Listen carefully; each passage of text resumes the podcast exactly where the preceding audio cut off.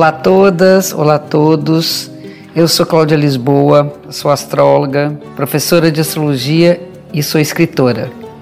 Sejam bem-vindas, sejam bem-vindos ao podcast Astrologia com Cláudia Lisboa, um espaço para a gente falar um pouco mais sobre como a astrologia influencia vários aspectos da nossa vida e para ouvir em primeira mão, assine ou comece a seguir o podcast na plataforma que você preferir. Vamos falar sobre os filhos de Saturno, que são os capricornianos. Eu chamo de precavidos.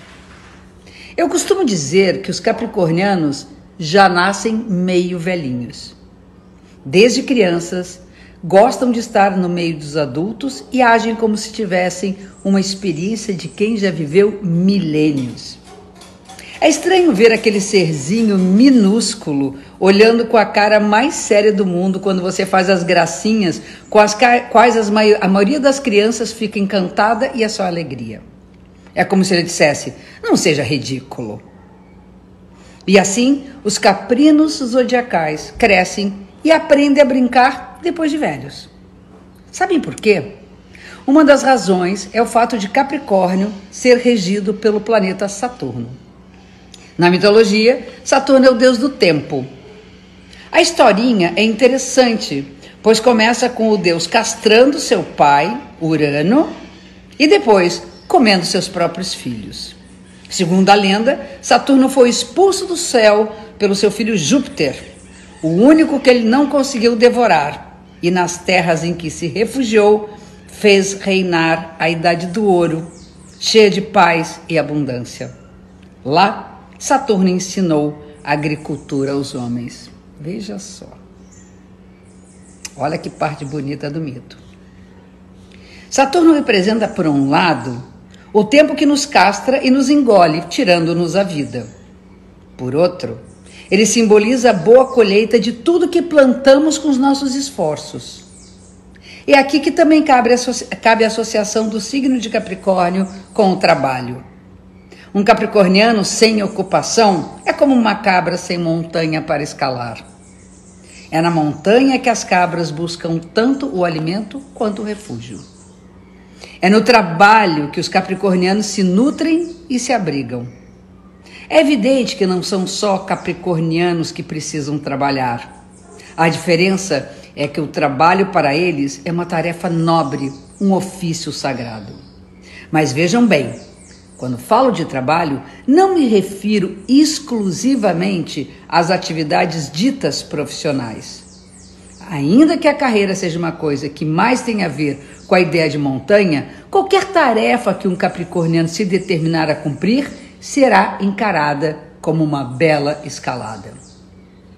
O espírito de alpinista vê pirambeira por tudo que é lado. Não é à toa que a vida da nossa cabra é tão exaustiva, tão difícil e ao mesmo tempo tão cheia de realizações. E já que o tempo devora seus filhos, ele também devora a paz de um bom capricorniano. Saber que o tempo está passando pode ser uma bênção, mas pode também ser um inferno. Por esse motivo, o, planeja o planejamento é fundamental, abre aspas, assim a gente não perde o tempo, fecha aspas, diria um deles. Um capricorniano precavido vale pelos outros 11 signos dos zodíacos. Abre aspas. Aconteceu uma coisa peculiar comigo hoje, fecha aspas, comentou a Su no meio de, de filosofias e abobrinhas que conversávamos, conversávamos. Abre aspas. O meu jipe soltou a parte lateral de uma porta e vieram aqui em casa o gerente e o mecânico da oficina. E aí, o gerente perguntou para o rapaz: Você trouxe? Imediatamente o mecânico respondeu: Sim, eu trouxe isso, aquilo e aquilo outro. Nossa, você trouxe tudo isso?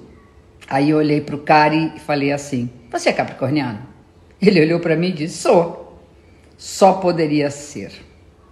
Uma pessoa que pensa em tudo que pode precisar antes de sair, o precavido é um capricorniano.